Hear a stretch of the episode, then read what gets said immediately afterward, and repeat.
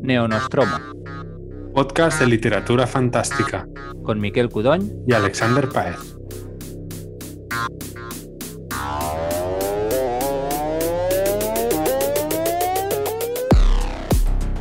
Bienvenidos oyentes, está de vuelta el Neonostromo después de unos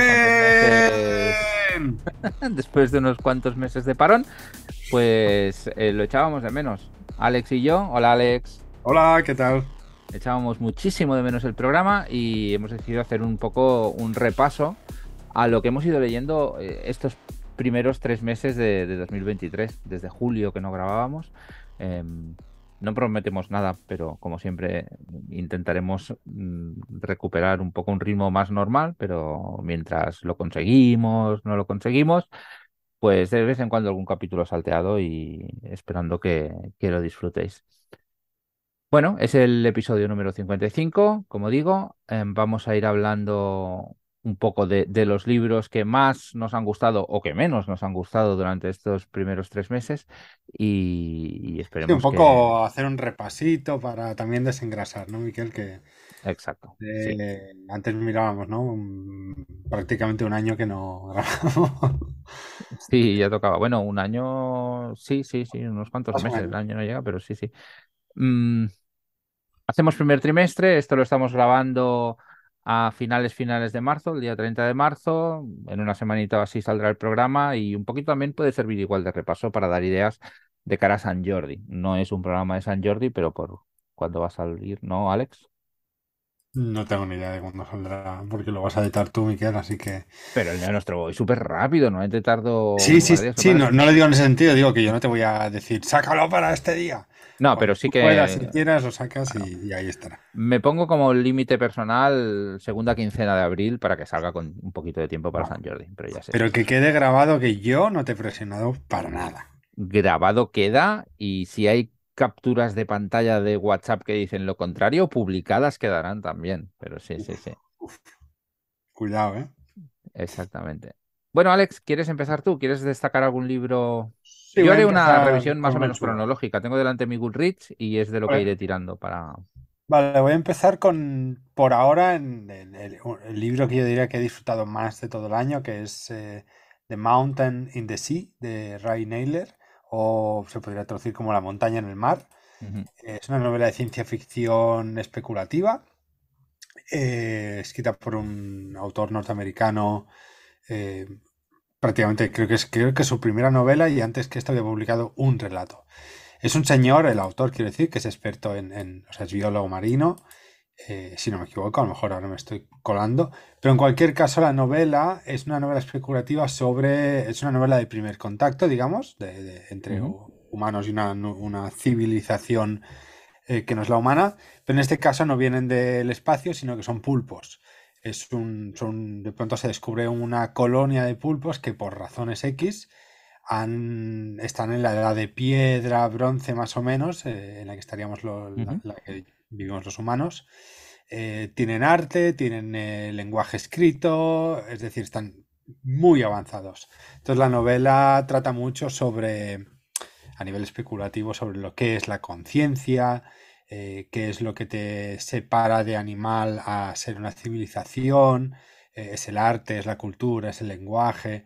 Hablan muchísimo de, lenguaje, de escritura, de comunicación. Em, y también tiene esa parte chula de el océano en realidad es casi otro planeta para nosotros humanos, ¿no? Que de vez en cuando nos metemos ahí a, a bucear, pero que es un entorno muy hostil para nosotros en realidad eh, y que si existiera una otra civilización, en este caso de los pulpos, el, lugar perfecto sería el océano, básicamente. Em, está muy chula, está escrita, es peculiar, hay como tres líneas, eh, tres pops, ¿no? Puntos de vista, em, que no se acaban de cruzar siempre, en algún momento más o menos. Eh, y tiene un estilo en el cual apenas hay acción, apenas pasan, como se suele decir, no pasan cosas, pero siempre pasan cosas.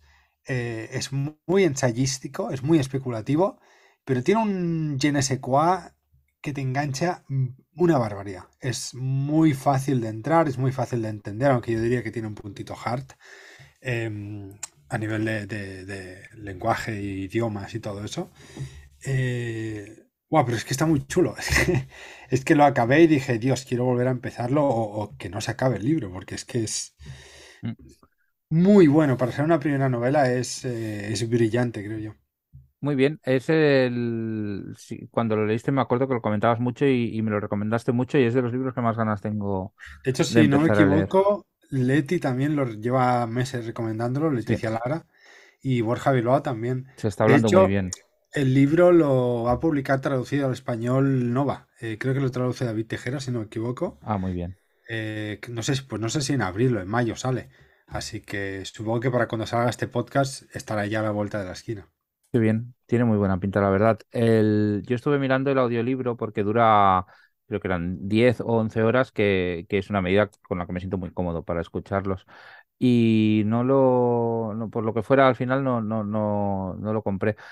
Pero es de los que tienen números para que me lo lea ahora durante las vacaciones de Semana Santa, la verdad. Es un libro que me apetece mucho. Si me lo leo en Semana Santa no será en audiolibro porque solo los escucho cuando conduzco, pero, pero sí, sí, sí, este me llama muchísimo la atención. Además, tengo un poco de, como mucha gente, un poco de fascinación con los pulpos y me acuerdo eh, hace una, peculiaridad, yo, yo no soy vegetariano ni, ni de casualidad, pero, eh, pero no como pulpo, aunque antes sí que comía y me gustaba mucho. Y es por culpa de un libro que hablaba un poquito de la inteligencia de los pulpos y de cómo sentían y lo que sabíamos, y un poco me sentiría como comer chimpancé. Que dice. era el de Miquel, era el libro ese del alma de los pulpos, que me suena un montón que lo leyéramos más o menos a la vez. Pues puede ser, se llamaba El alma de los pulpos, no se llamaba así. Era, hay dos libros que salieron al mismo tiempo más o menos. Uno es El alma de los pulpos, tengo los dos ahí, pero están demasiado pues lejos. Creo que es, pues creo que es el otro y ahora no lo tengo a mano y, no... Que como un pulpo así... Sí, muy bonito. Sí, sí, ya sé cuál es. Me acuerdo, lo leí yo también y pensé, oh Dios que habla mucho, además, eh, eh, menciona mucho el... Dice, a nivel de inteligencia nos parecemos muchísimo, es el animal más cercano al, humano a nivel de, desarrollo cerebral, pero como que todavía no se sabe en qué punto en la, diversidad biológica, ¿no? a nivel de especies, nos separamos. Bueno, eh, porque... tan atrás, tan atrás, tan atrás, que, no, que es muy difícil localizar Sí, el, libro postulaba que es la inteligencia potencialmente más alienígena que, que podemos encontrar de momento, en el sentido de que eh, chimpancés, em, delfines, ¿no? Otros animales que sabemos que tienen un grado de conciencia bastante pues avanzado. Son mamíferos, al fin y al cabo. esto no exactamente. Salen de una, de una rama que es muy común. Es, evolutivamente relativamente cercana a nosotros, mientras que el pulpo es lo que dices tú, es casi del molusco, ¿no? Con lo cual Claro. De hecho, hay un, dato curioso. O sea, el libro además especula mucho a nivel biológico sobre los pulpos. Y de hecho, yo he aprendido un montón. Y una cosa que yo no sabía es que el cerebro de los pulpos no está en la cabeza, digamos. Está, en todas partes, eh, en sus extremidades. Y, lo menciona también a nivel de escribir porque los pulpos sienten por todas partes a la vez, digamos. Se comunican con todo el cuerpo, ¿no? Eh, y habla, o sea, menciona mucho eso, de la sensación de que tu cerebro sea también tus brazos, sean también tus piernas, sea también tu estómago, que para nosotros tiene un pelín de eso, ¿no? Tenemos motoneuronas en la columna, por ejemplo. Em, pero el, nivel, el, rollo de los pulpos es tan, tan, tan alienígena, ¿no? que cualquier apéndice sea su cerebro, eh, claro, los hace, un, los hace unos bichos fascinantes. Sí, sí, sí, sí, exacto. Y eso, pues, para mí, hace doblemente atractivo el, libro que propones y que, ya te digo, que era muy tempranito, que era muy pronto. Muy bien, yo voy a hablar del el primer libro del que hablo, ya digo, mi, mi, ordenación no va a ser tanto porque me haya gustado mucho o poco como cronológica, pero sí que los que me han... Voy a seleccionar un poco los extremos.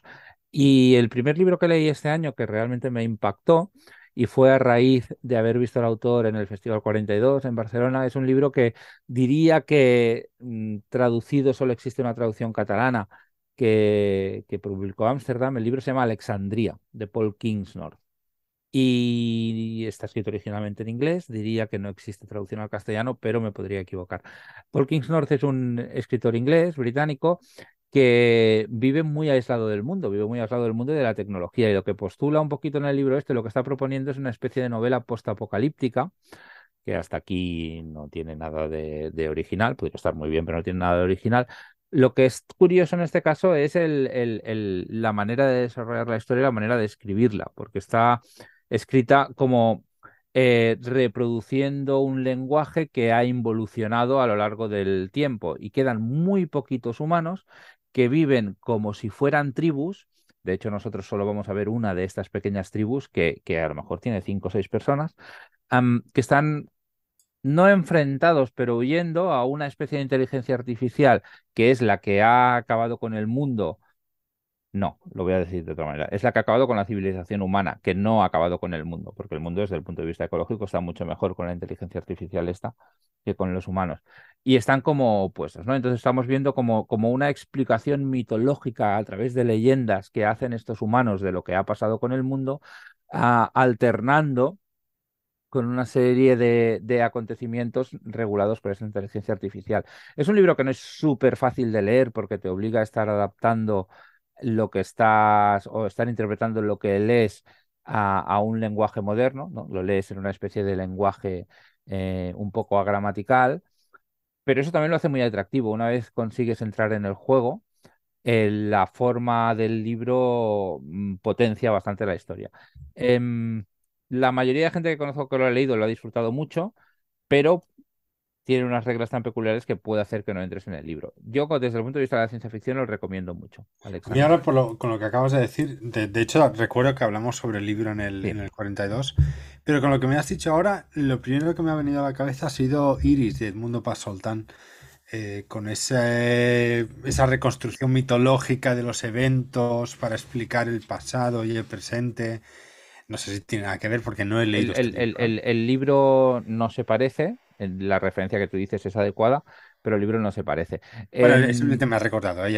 yo no he leído Alexandria. Pero, pero en Iris tenías la sensación del lenguaje que era una evolución del lenguaje. Que sí, sí era la, jerga militar en ese planeta y todo el rollo. Aquí tienes la sensación de que son más primitivos.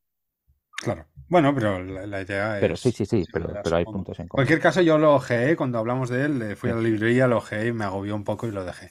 Puede ser un libro eh, agobiante, pero. No digo que no esté bien, ¿eh? Simplemente vi el rollo y yo ahora no tengo la cabeza para, para libros tan complejos en ese sentido. Mm. Em, que no digo que esté bien o que esté mal, pero me lo tengo apuntado para en algún momento donde esté mm, mejor, digamos, o más, más receptivo me lo me interesa, me interesa. Muy bien. Vale, pues supongo que me toca. Eh, me toca. Vale. El siguiente, voy a mencionar primero los que más me han gustado, eh, que también podríamos decir los que me han gustado. En este caso es eh, Tres del Mar Esmeralda, de Brandon Sanderson, un libro que ha salido, lleva meses eh, saliendo en todas partes. Eh, en inglés es Stress of the Emerald Sea. Lo digo porque yo me lo he leído en, inglés. Eh, me ha encantado, me ha gustado muchísimo. Creo que es de hecho de mis Andersons preferidos. Es un libro súper mega accesible para hayas leído o no Sanderson, aunque es un libro de Cosmer, es un libro que tiene muchísimos easter eggs y todas estas cositas. Me parece un libro, no sé, brillante y al mismo tiempo muy sencillo, ¿no? Como que no busca complicarse, pero lo que hace lo hace muy bien. Y sabe lo que hace y es muy es como un libro muy consciente de cada fragmento. Y esto me recuerda mucho, y lo dije en el chat del spoiler, si te acuerdas, Miquel, me recuerda mucho a cómo escribe Jesús Cañadas sus novelas juveniles, que sí, sí, sí, está todo súper bien pensado, está todo encajado, que dices, vale, esto parece un McGuffin o esto parece un Deus Ex Máquina, pero sé que está hecho adrede. No es como, bueno, no sé cómo solo salir de aquí, voy a hacer esto. No, no. Está pensado y está hecho a propósito y se nota, se nota claramente. Eh, ya te digo, me recuerda a Jesús cuando escribe las novelas de Atenea, por ejemplo, son, muy así, ¿no? Muy estructuradas. Em, no quiero contar nada de la trama, pero básicamente es una chica que vive en un planeta donde hay mares de esporas ultra tóxicas por X motivos y la chica que, no, como dice ella misma, no tiene ninguna habilidad especial, lo cual es cierto, eh, se embarca en una aventura para rescatar a una persona. Y, vamos a ir conociendo gente interesante y este concepto, no me acuerdo cómo se llamaba ahora, el, hecho de que si en la arena hay aire por debajo se vuelve fluidización. Em, que es básicamente, dijo, Sanderson dijo, oh, una vez lo vi y dije, tengo que escribir un libro de esto. Y te saca una novela el, pavo de... porque le gusta la fluidización y ya está. Y sí, yo este lo has leído, ¿no, Miquel? Me parece. Sí, lo, escuché el audiolibro hace muy poquito hace igual tres semanas y la verdad es que me gustó muchísimo, me gustó mucho, mucho. Yo también es de, de los Sandersons que más, que más me han gustado y creo que es de los libros de Sanderson donde, donde más sofisticado es a nivel de prosa, a nivel de estilo, porque hace... Y, eso que es, sencillito, que es un libro... La historia es relativamente sencillita porque además hay muchos elementos que los deforma del todo, pero que te son muy familiares de la estructura de los cuentos, ¿no? Es una, una quest un poco de, cuento de alguien que va a rescatar a alguien y va teniendo una serie de aventuras y conociendo una serie de gente y, en ese sentido eh, sigue una plantilla muy clara, pero no es un libro, de, un libro de plantilla. El desarrollo del personaje está muy bien, sobre todo la voz del narrador es brillante. Yo me acuerdo de, No podemos decir quién es. No vamos a decir quién es. Eh, de hecho, yo supe quién era en el momento en el que el libro lo revela, pero yo no lo sabía a priori. Supongo que vosotros, eh, tú, Marina, y que, estáis más familiarizados, lo debíais saber, pero yo no. Bueno, este libro lo, estuvimos leyendo eh, en lectura conjunta en otro podcast, porque como no tenía suficientes podcasts, que hemos montado Marina Vidal, Isabel González y Pablo Mallorquí, que también colaboran en un podcast contigo. Que lo voy a escuchar este podcast porque ahora ya puedo. Y bueno, hemos hecho un podcast en catalán para hablar de, Brandon Sanderson y el Cosmer y básicamente estamos todo el rato descojonándonos y haciendo el tonto. Mm. Pero Pablo no lo, como Pablo no, no, ha leído todo el Cosmer, a Pablo, Pablo al principio no consiguió pillar que, quién era. Y, era muy gracioso ver eh, las, suposiciones o interpretaciones. Luego, evidentemente, ya lo pilló, pero, pero es curioso. Pero sí que es una voz muy, muy, muy peculiar. Y que sí. Es, es muy. Yo me acuerdo de, al principio, cuando lo estaba escuchando, pensar. Hostia, es un narrador muy intrusivo. No sé si lo voy a, a, soportar, pero a la hora de la verdad, como el narrador forma parte de la historia, o sea, tiene una, un papel como mínimo interpretativo o, más cosas, ¿no? Pero no, digamos, la, protagonista de la historia es tres, que no es quien la está narrando. Y eso también lo hace interesante. ella, no es la narradora, digamos. Ella no es la narradora, exacto. Otra persona. Sí. Em, y es muy guay, la verdad es que es muy guay. Tiene, tiene un toque.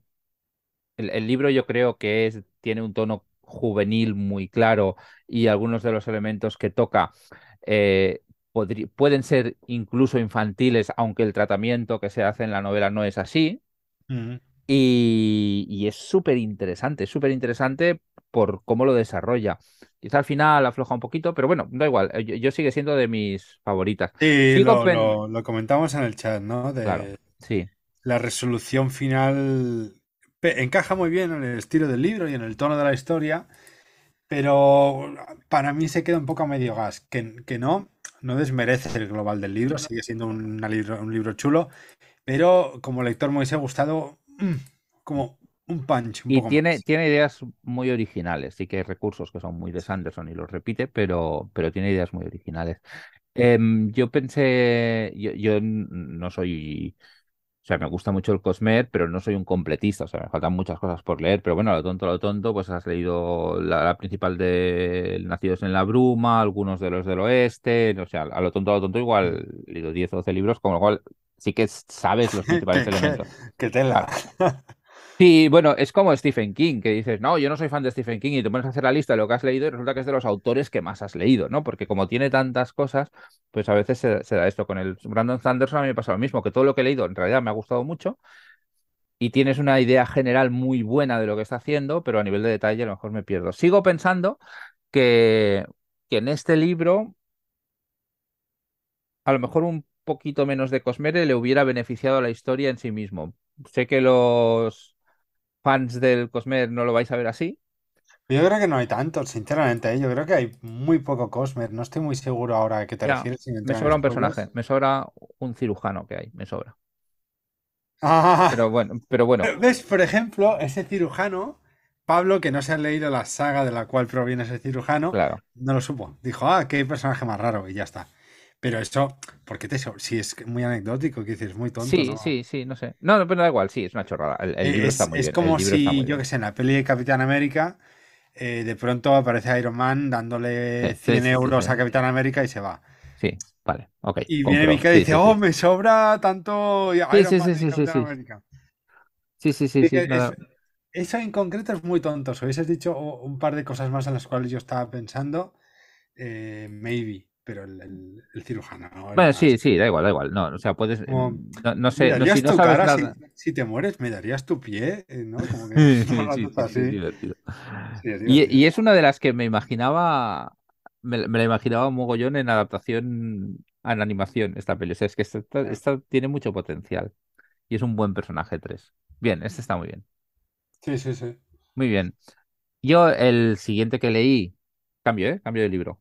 Sí, sí, lo es. El siguiente que leí que, que me gustó muchísimo, con un, con algunas cosas un poco de reacción ambivalente por mi parte, es la biografía de Terry Pratchett que sacó Maimés, tanto en castellano como en catalán. Es una vida con notas a pie de página, creo que era en, en, castellano, sí, como mínimo en catalán es Terry Pratchett, una vida con notas a pie de página, la biografía oficial.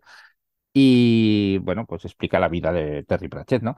Eh, todos sabéis que murió hace unos años, ¿no? Que había después de una larga batalla con, con, con la demencia.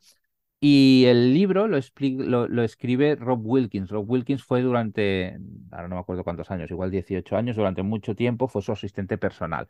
Su asistente personal, el libro deja muy claro que es mucho más que simplemente su secretario. O sea, realmente era una persona que formaba mucha parte de su vida y a la cual su, su fallecimiento pues le afectó muchísimo. Entonces, eh, escribe su biografía, es un libro relativamente largo, 560 páginas.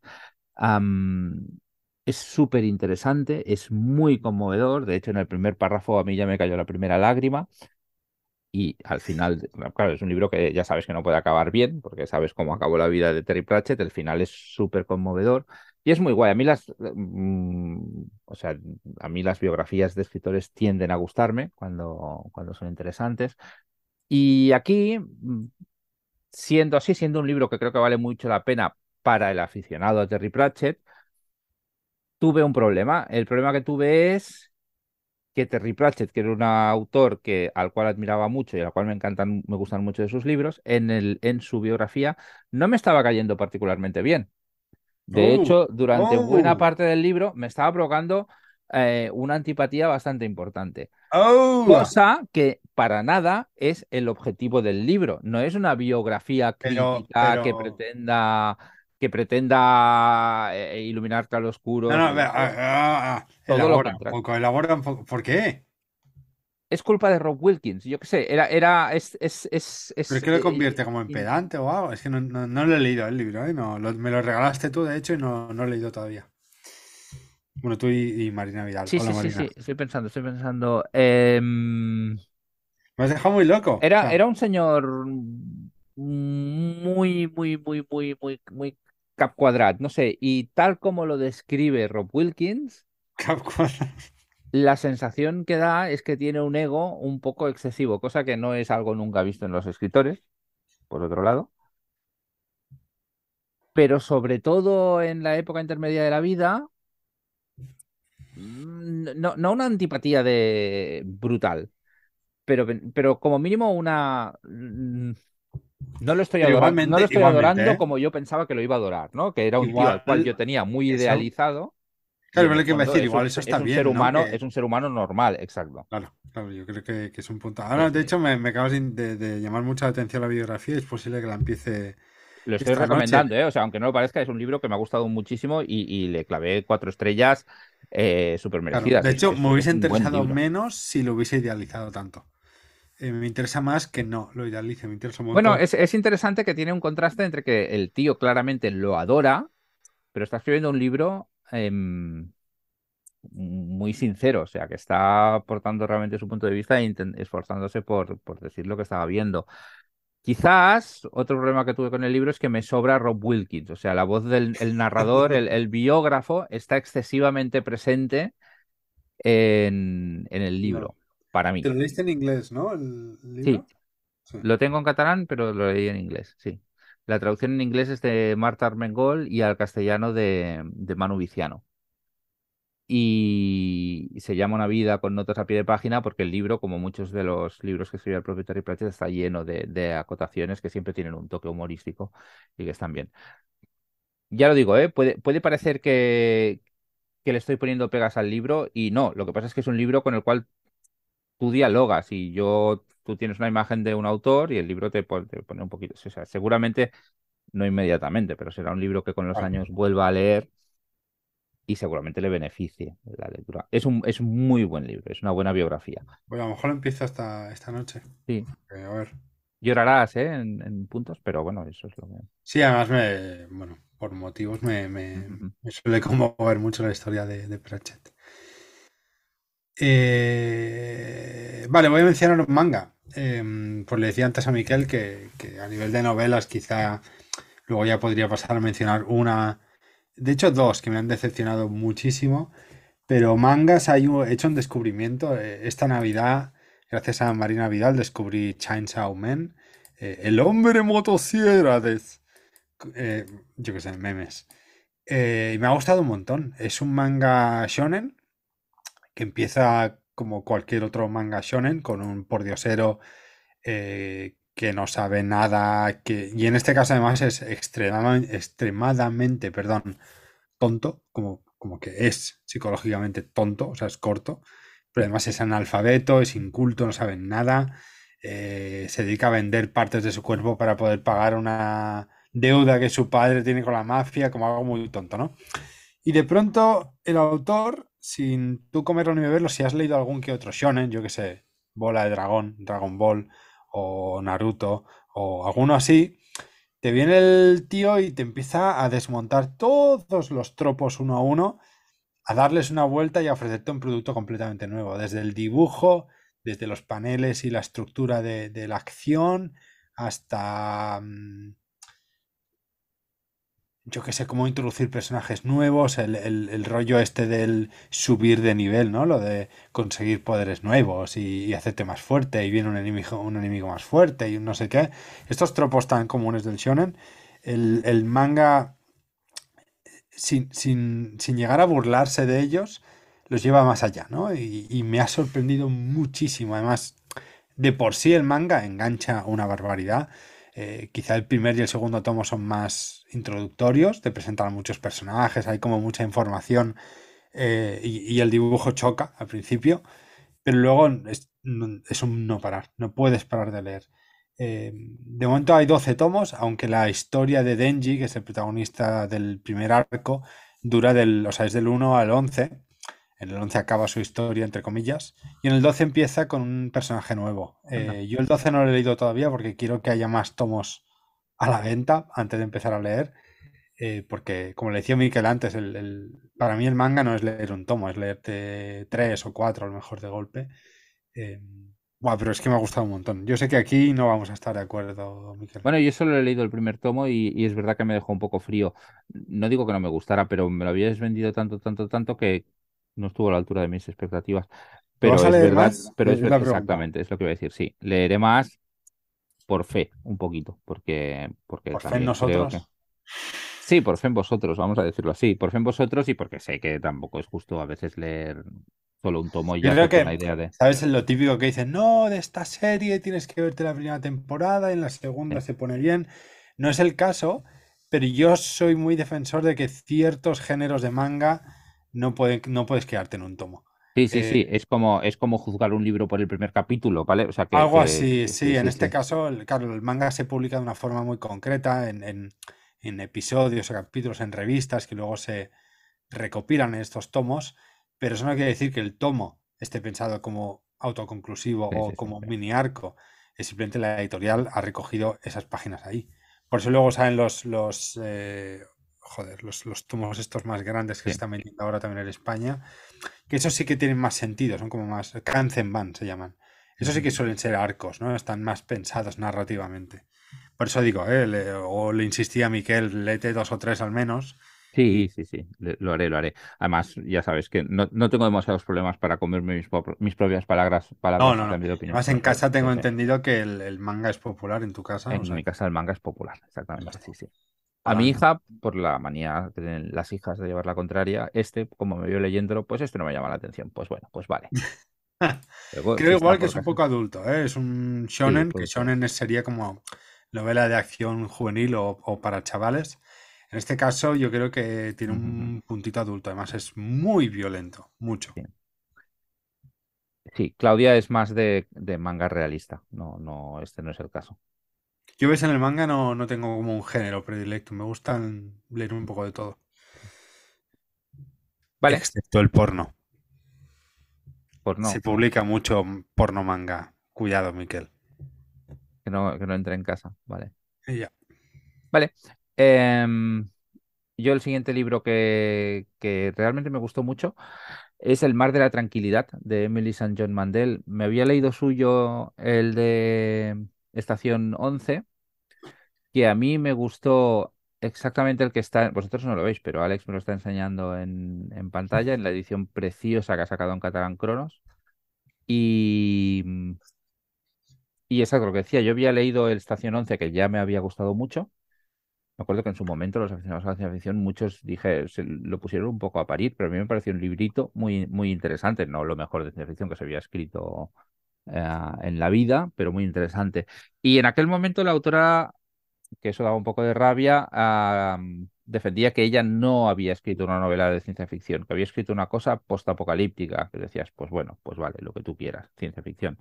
En este caso es claramente ciencia ficción, es una novela que pasa en diferentes épocas del tiempo, creo que empieza en el siglo XVII o XVIII, ahora no, no estoy seguro, y, va cogiendo como diferentes arcos argumentales que en un momento dado se cruzan, que acaban en el siglo 24 o 25 en una colonia lunar, es decir, que es claramente ciencia ficción. Ya en la contraportada explica que los viajes en el tiempo tienen un, lugar en esta historia, que es a través de esa idea cómo se van a ir cruzando los arcos argumentales. Y además es una novela que recupera personajes de otras novelas de la autora que yo no he leído pero que ahí están, o sea, de alguna manera está creando como una especie de, universo. Y que además tiene partes que beben mucho de su experiencia durante el confinamiento, es una novela escrita durante el confinamiento por COVID, eh, y con su experiencia presentando algunas de sus novelas. Ah, tiene un punto íntimo en algunos de las en algunos de los arcos del libro que está muy bien llevado, o sea, está construyendo un mundo de ciencia ficción fijándose en detalles muy pequeñitos. Es un libro bastante introspectivo, pero que de vez en cuando le tiene un ramalazo pulpero, rollo Ministerio del Tiempo, que le sienta muy, muy, muy, muy, muy bien. Es un libro que, que yo recomiendo mucho, es, es, es, es, bonito, es una lectura tranquila, como el mar de la tranquilidad del título, pero que está planteando ideas chulas. Además, pasa una cosa que no siempre sucede, que es que tenemos una autora que sí que ha leído ciencia ficción, pero que no es que esté extremadamente familiarizada con el género, o al menos esa es la sensación que a mí me da, con lo cual le da un toque de ingenuidad que en otras manos a lo mejor no funcionaría, pero en las suyas, que escribe muy bien, Em, le da encanto a la novela, le da, le da bastante gracia. ¿no? Es una, a veces pasa lo contrario, a veces este toque de ingenuidad hace que si eres lector habitual de un género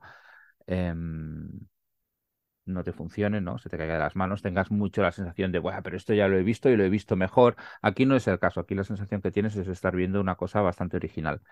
El mar de la tranquilidad de Emily St. John Mandel, muy recomendado. Qué bien. Bueno, como decía Miquel al principio de su, de su comentario, me compré el libro esta Navidad eh, en catalán, porque de, bueno, de tanto de Cronos como de My y algunos de Rachber me gusta, pues eso, leerme los traducidos, aunque soy, no sé, quizá no soy tan radical como tú, Miquel, de no leerme ninguna tradu. Eh, en general no leo traducciones.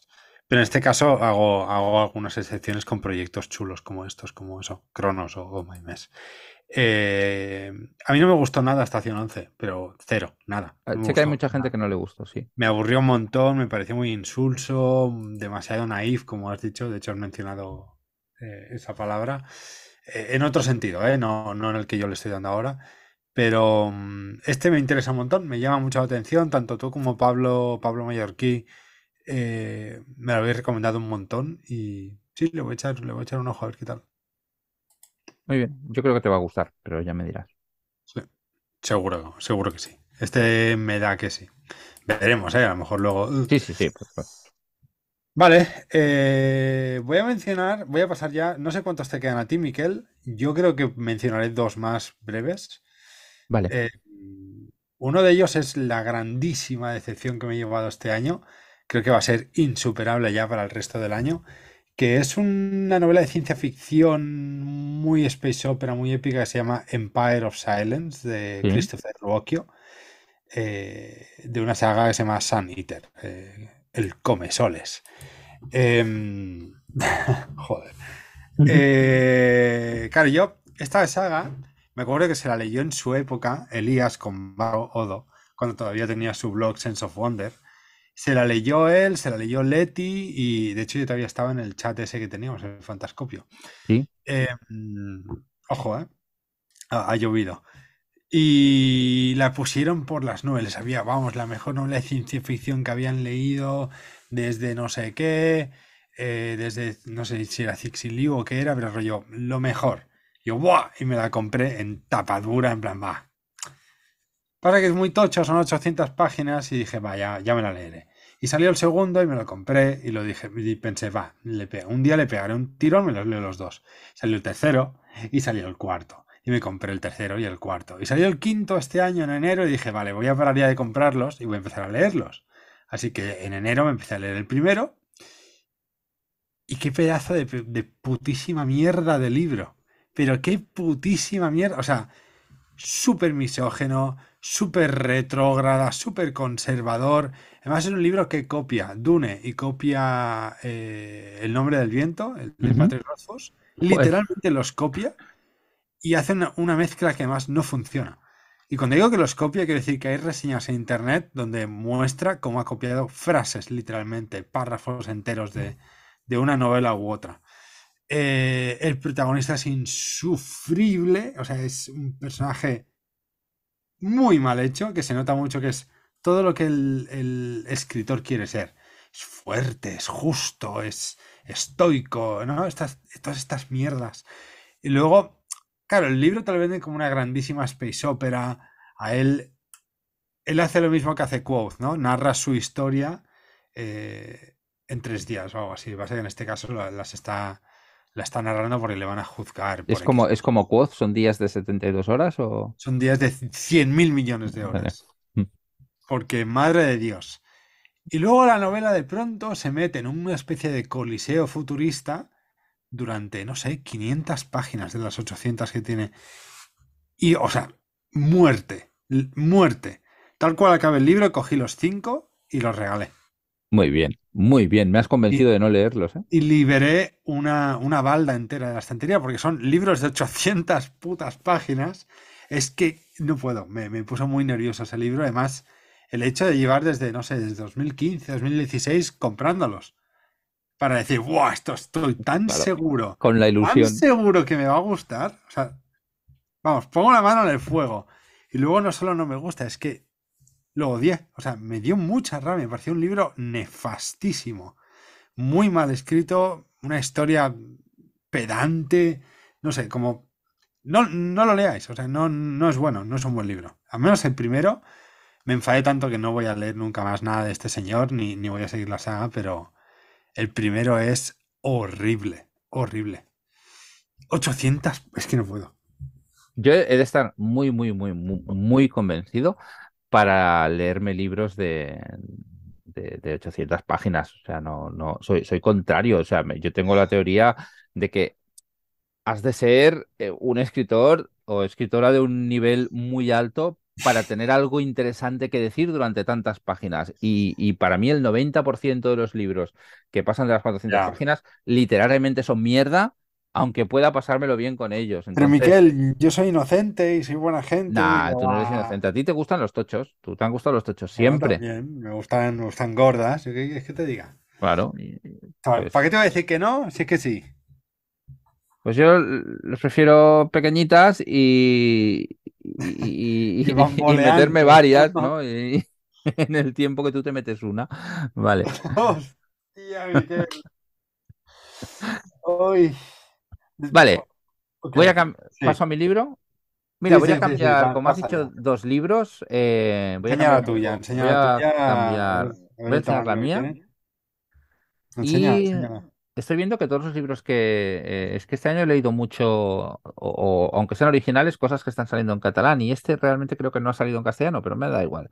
Como es para San Jordi, este creo que, que es un libro que hace buen regalar que es la guía mágica de autodefensa en galetas, un libro de T. Kingfisher, que en realidad es el, es el, el, seudónimo de Úrsula Vernon, que igual es seudónimo de algo más, no sé, pero yo me sonaba más como... Que nadie la conoce por Úrsula Vernon, la conocemos todos por Kingfisher, porque está, es una autora... Sí, con ese seudónimo lo está petando un montón. Vale. Em, diría yo, ¿eh? Puede ser, puede ser. Yo, yo es verdad que yo le he oído hablar más de ella como Kingfisher que, que como Vernon, pero el nombre original es Vernon, ¿no? Vale. Diría que vale. sí que sí. Vale, Guía Mágica de, Autodefensa en Galetas es un libro de fantasía eh, claramente juvenil, pero que funciona muy bien. Yo creo que si, te gusta la fantasía como adulto se puede leer eh, muy bien. Y que a mí a priori la sinopsis era súper escéptico, pero me lo habían recomendado tanto que pensé, venga, va, voy a probar. Y la verdad es que el libro funciona bien, funciona bien y me puedo imaginar que si lo hubiera leído de adolescente me hubiera funcionado cinco veces mejor, me hubiera gustado mucho más. Em, aquí este, para mí, siempre está a las puertas de, un puntito de, de, simpleza, aunque el libro tiene niveles, ¿eh? tiene capas de lectura, pero argumentalmente tiene poca sorpresa para mí. No sé si las necesita, a lo mejor no, pero yo esperaba alguna, alguna doblez de más. Y nos explica la historia de Mona, una panadera, en un mundo en la que, bueno, hay magos. Eh, no todo el mundo es mago, pero hay magos y magas.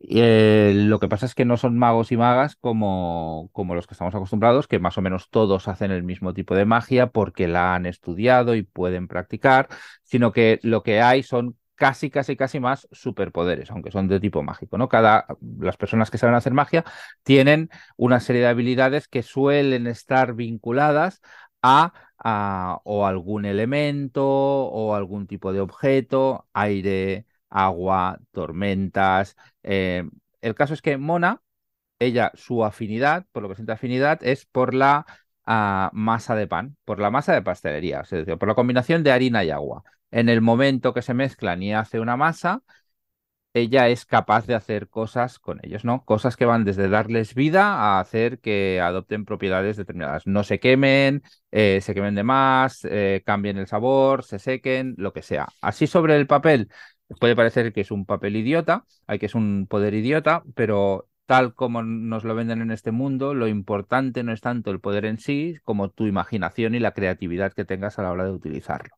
¿Vale? Entonces, ella, la novela empieza, primera Primera, primer párrafo, primera línea es, eh, había un cadáver en la, en la panadería de mi tía, donde ella trabaja. ¿no? A partir de este cadáver se desarrolla toda una trama de intriga que, ah, bueno, acaba en una típica trama de fantasía, digamos, de, tener que enfrentarse a, un peligro que afecta, en este caso, a todo el reino. Y ella tiene que, que, ir creciendo y creciendo y creciendo para desarrollar estos poderes que en principio son debiluchos, para solucionar los problemas. Es un libro que, desde el punto de vista de novela de crecimiento de un personaje tiene mucha gracia, además la, narradora en primera persona es la propia protagonista y yo creo que una de las gracias de Kingfisher, aparte de, de haber sabido hacer creíble una premisa que en principio es idiota, ah, pero la hace funcionar muy bien, es haberle dotado de una voz ah, muy carismática a, la niña, en este caso, ¿no? A la adolescente, que insiste muchas veces, quizá demasiadas, en que tiene 14 años. Em, yo creo que es un buen libro para regalar a cualquier aficionado o aficionada a la fantasía y especialmente a cualquier adolescente al que le guste el, tema. Si es lector de cosas de fantasía, es un libro original, muy bien escrito, con algunas ideas muy buenas y que yo creo que, puede gustar mucho. Qué bien. Yo, yo este no lo he leído, pero tengo muchas ganas. A mí la autora me la descubrí el año pasado y me leí, no sé si tres libros suyos. eh, solo el año pasado. Me, me- me gusta mucho. Me, me parece una autora ¿Y, súper y- cuál, cuál me recomiendas más? Ah, espérate, que me... And Bone. em, ah, eh, otro que te recomiendo, Miquel, es eh, What Moves the Dead. Vale, este lo es conozco, un, pero no lo he es un retelling de la caída de la casa Usher de Poe. Ah, este lo hablaste, lo recomendaste mucho Un vi- spoiler, en un spoiler club, es verdad, y, y pensé que lo quería leer, sí. Está muy divertido. Hay que decir, todo lo divertido que puede ser un libro de terror y Sí, casas encantadas, pero sí. está, está divertido. Luego hay uno que, que me quiero leer desde hace tiempo, pero que, que no consigo, mm, no sé, el hueco. Se llama Paladin's Grace, que es una novela, bueno, es una, sí, es una novela de fantasía pseudoépica o, o rollo Dungeon and Dragonsera. Eh, forma parte de una trilogía, pero todo el mundo la pinta súper bien, como muy divertida, con giritos al género eh, y como también como muy, no sé, pícara, por decirlo así. Me apetece un montón. eh, además la, la cubierta es súper chula de- del libro, pero me- no sé, me apetece mucho echarle uno, un- el guante al libro este. Pues ya dirás, ya dirás qué te parece. Tu. Nice. Bueno, tengo uno más, Miquel, Vale, eh, eh, y ya estoy, muy porque bien. sí, tampoco quiero eh, ocupar mucho. Em, Otro que quería mencionar es que también me ha decepcionado bastante. Bueno, a mí hay un autor que se llama Neon Young, que es, de hecho lo publican, ¿cómo se llama esto? Perdón, Duerme Vela. Publicó cuatro de sus libros, los de las, las, eh, las mareas negras del cielo, bueno, la saga Tensorate, digamos. Eh, y es un autor súper interesante, con... es de origen singa- eh, o sea, es de Singapur, pero estadounidense, y tiene siempre un enfoque, eso, como sud, sudeste asiático, americano, muy interesante, combina mucho las culturas y suele ser, no sé, mm, bueno, aparte que suele ser muy, muy, muy queer en el sentido de muy reivindicativo con todo lo que es la, la- el movimiento queer y todo el rollo le daba un giro muy interesante a, a- a- a las novelas de fantasía y de magia, con un tono wuxia también. No sé, estaba chula la, la saga Tensorate. Y de pronto anuncia una novela que se llama The Genesis of Misery, la génesis de Misery, que Misery es el, el personaje, em, con una cubierta de ciencia ficción ciberpunkera. Y Miquel sabe que yo tengo una debilidad estupidísima por todas las cu- cubiertas o sinopsis de Cyberpunk. A mí ponme violeta y azul y rosa y voy a comprar el libro. eh, porque soy así.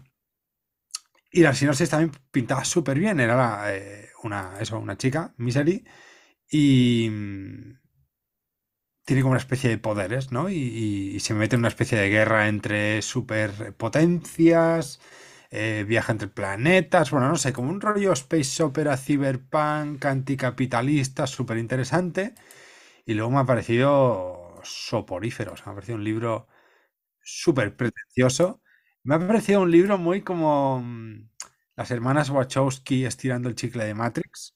Así que se hace aburrido y de pronto te mete una, una escena de acción larguísima que también te aburre. Un poco esto. Además combina dos estilos narrativos que no pegan. Primero usa un estilo narrativo muy de internet. eh, cuando Misery habla o, o reflexiona eh, de forma introspectiva, tiene un tono ultra coloquial, muy de internet, ¿no? Supongo que intentando simular ese cyberpunk eh, o esa estética cyberpunk en el lenguaje. Pero luego al mismo tiempo tiene un tono como súper mega barroco en algunas reflexiones, que intenta darle un tono muy místico, pero lo que consigue es eh, romper completamente el, el ritmo de la novela. Me interesaba un montón este libro, la verdad es que tenía muchas ganas de que me gustara y, y- y lo intenté y no, la verdad es que no, no puedo recomendarlo, pero nada. Pues nada, nada. No. No, no me he enfadado como con el otro, pero, pero bueno. Bueno, los otros del, del autor sí que me los recomiendas, ¿no? Los de la saga Tensore, yo creo que sí, y eso los Vale, tienes en, en español en Duerme Vela Ediciones sí, o, o, no sé, o en inglés pues, en tu caso. muy bien. Muy bien, vale. Yo voy a aprovechar mi último turno para, en vez de recomendar un libro nuevo, reivindicar. este año, este, este trimestre he releído bastante, también por temas de clubs de lectura y así. Y, y he redescubierto tres libros que la verdad es que me han gustado más, ya me habían gustado mucho, ¿eh? pero me han gustado más en, relectura que en lectura. No me voy a extender mucho porque son tres libros, pero sí que como mínimo mencionarlos. Uno es un libro que ya habíamos tratado en el, en el podcast y que, y que creo que a Alex también le gusta mucho, que es el Piranesi de, Susana Clark, y le habíamos dedicado un spoiler club. es un libro espectacular. Lo, esta vez lo, lo había leído la última vez, ahora he escuchado el audiolibro y en, da igual la edición en la que lo pilles, es, es, es espectacular. Me parece un, un, libro con una personalidad brutal y que, y que vale muchísimo la pena leer para, para ver realmente lo que es una fantasía verdaderamente imaginativa. Muy, muy, muy, muy, muy guay. El otro es la The Light Brigade de Cameron Harley, que en español creo que es La Brigada de la Luz, publicado por, por Runas y en catalán La Brigada Luminosa por Maimés. Y este precisamente lo terminé ayer y, ya me había gustado la última vez. Eh, antes hablábamos con Alex antes de ponernos a grabar y él decía que para él tenía un tono panfletario que tiene, está claro que lo tiene, sobre todo en determinadas partes del libro en las que hay como un interrogatorio paralelo a la trama que, que ahí mm, yo creo que eso sí que es un punto débil del libro. En, ese, en, esos, en esos fragmentos la, los personajes dan un paso atrás y la autora da un paso adelante y es un poco excesivo. Es como si de golpe, de golpe los ves como marionetas que están repitiendo las palabras de la autora, cuando en el resto del libro no es así. Lo que ves son personajes que se comportan como personajes, ¿no? Y eso es sobra un poquito. Pero al margen de eso, creo que es una actualización muy, muy, muy bien hecha de, determinados tropos de la, de la ciencia ficción bélica. Tropas del espacio, la guerra interminable, la vieja guardia del Scalzi, eh, muy bien hecha, muy bien hecha y además con una carga política muy, muy, muy clara, muy poco, muy poco sutil, aunque narrativamente el libro sí que es sutil, no en las ideas que defiende, pero sí en la forma de ir avanzando la trama. Y tenía la sensación de estar ante una escritora como la copa de un pino, que ya me lo parecía en su momento, pero ahora aún más. Y, y, echo de menos que Cameron Harley saque alguna novela. Hace mucho que no saque ninguna y la verdad es que me está gustando mucho. De hecho, de hecho, Cameron Harley ayer mismo tuiteaba sobre Ah, cómo, le está costando retomar lo que es la escritura después de todo lo que ha sido la pandemia. Eh, ella no le ve mucho sentido a, entrar otra vez a la rueda del mundo editorial, de escribir un libro por año, de publicar un libro por año, todo eso, y está, está pasándolo mal. O sea, está escribiendo un libro, una novela, pero, pero no sabe muy bien qué va a hacer, dice pues mientras le damos el tiempo que necesite, no lo olvidemos. Y, o mientras la saque, sea como sea, aunque sea autopublicada o gratis o lo que quiera, me da igual, pero, que saque algo. Tiene, un, tiene un recorrido, o sea, es una señora que tiene unas cuantas novelas, pero yo creo que tiene un. que no deja de ser una escritora. No que está empezando, no sería verdad, pero que aún no, no ha dado lo mejor de sí. Y tiene como mínimo un par de obras de las que yo he leído, esta y Las Estrellas son Legión, que tiene muchas cosas interesantes y que son muy originales. Era, una, tiene, era una voz a tener en cuenta y, y, estoy seguro que lo volverá a ser. Yo esta recomiendo mucho retomarla. Creo, creo que ha ganado con el tiempo y que vale la pena volverle a echar un vistazo. Y la otra es una novela más vieja, estoy hablando una del 93, que es Ciudad Permutación, de Greg Egan. Greg Egan escribe ciencia ficción hard, pero esta seguramente sea su, su, su novela menos hard, aunque tiene puntos. Y igual que antes decía que Cameron Harley actualizaba muchos tropos de la literatura bélica, ah, de la literatura de ciencia ficción bélica, eh, Greg Egan lo, hizo lo mismo en su momento con el cyberpunk. Y, hizo una novela muy, muy, muy presciente, muy capaz de, imaginar cosas que aún no habían sucedido del Internet, con la gracia de que tú las estás leyendo y no son como las que, como, como luego han acabado siendo, pero sin embargo son súper súper creíbles y siguen funcionando muy bien sobre el papel. Y, lo que decimos a veces de, determinadas historias que son mind blowing, ¿no? Que te hacen explotar la cabeza. Eh, Ciudad Permutación, yo es una novela que he leído cuatro o cinco veces y cada vez me ha hecho explotar la cabeza. Es una novela tremenda, yo creo que, forma parte de la historia de la ficción por derecho propio y que es una novela a, a no olvidar y que sin embargo sospecho que ha sido olvidada, o sea que hay mucha gente que aún no la conoce y, no recomendaría leer cualquier libro de, Greg Egan porque, porque puedes no conseguir entrar, pero este sin duda lo recomiendo. Es, además que Kegan, si no me equivoco, es eh, matemático de profesión, ¿verdad? Creo, o, o matemático o físico, sí, no, no, no estoy seguro. Em, yo esta no la he leído, pero tengo muchas ganas, la verdad. La tengo en papel, de hecho, aquí detrás mío. Pues esto te Eh, gustará.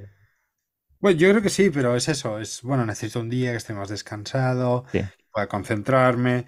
Y ese día, como papá primerizo, no eh, llega sí, sí, sí, nunca, sí, sí, sí. básicamente. Pero, pero es una novela que, que es accesible y que tú podrás acceder a ella sin problema. O sea, que, que las Sí, sí, dificultades que una vez te pueda... Sí, metes, sí, sí, que no es eh, en Town de Mieville, que era críptica a propósito, ¿no? Eh, exactamente. O, o, o el... ¿Cómo se llama la de este? O el Shell's Ladder de, de Crekegan. O sea, Crekegan tiene que, algunas que- novelas en las que yo que, no por entro, cierto. ¿qué, qué hay este señor? Hace tiempo que no saca nada, ¿verdad? Hace muy poquito ha sacado una nueva antología de, de relatos, Ah, sí. que Ah, yo la tengo en ebook, pero no la he leído todavía. Y, y para mí es buena noticia. Para mí el, el- los libros de... Yo he leído dos libros de relatos suyo, Axiomatic y... ¿Cómo se llamaba el otro? Eh, se me ha olvidado. eh, Oce- Oceanic, no, no, no me acuerdo ahora. Bueno, lo- ya ya lo buscaré y lo pondré en las notas del, mm. del podcast. Y para mí es, es de lo mejorcito que hay de, de relatista. O sea, para mí estaba al nivel tranquilamente, pero tranquilamente, de Ted Chiang o, o Ken Liu. Tenía relatos absolutamente acojonantes. O sea, me parece aún mejor que como novelista. Entonces, es- no, no sé si eso se mantiene en esta nueva que ha salido ahora, pero que le voy a dar un tiento para comprobarlo seguro. Genial. Sí. Y ya está, no os recomiendo más. Sí, yo tampoco voy a desrecomendar nada más. Claro. Vale, pues con esto y un bizcocho. Hasta el Hasta próximo, hasta el próximo Nostromo a las 8. Pues sí. Y ya está. ¿Vale, Alex? Venga. Venga, oyentes. Hasta luego.